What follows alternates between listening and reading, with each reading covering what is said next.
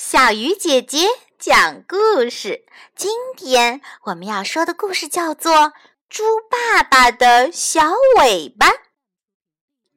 小小猪很喜欢爸爸，无论爸爸走到哪里，它都要跟在爸爸后面。小小猪的好朋友小刺猬说：“小小猪，你总跟在你爸爸后面，真像爸爸的小尾巴。”小小猪说。我我才不是爸爸的小尾巴呢！小刺猬问：“那你是什么呢？”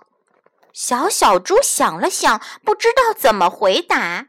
于是他让小刺猬来当自己的小尾巴，看看自己跟在爸爸后面都做了些什么。小刺猬同意了，他跟在小小猪和猪爸爸后面，当起了小小猪的小尾巴。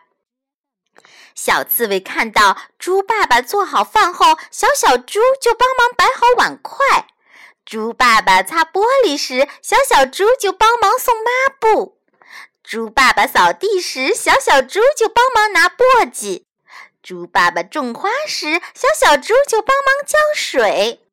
小刺猬跟在小小猪后面，从早到晚，整整过了一天的时间。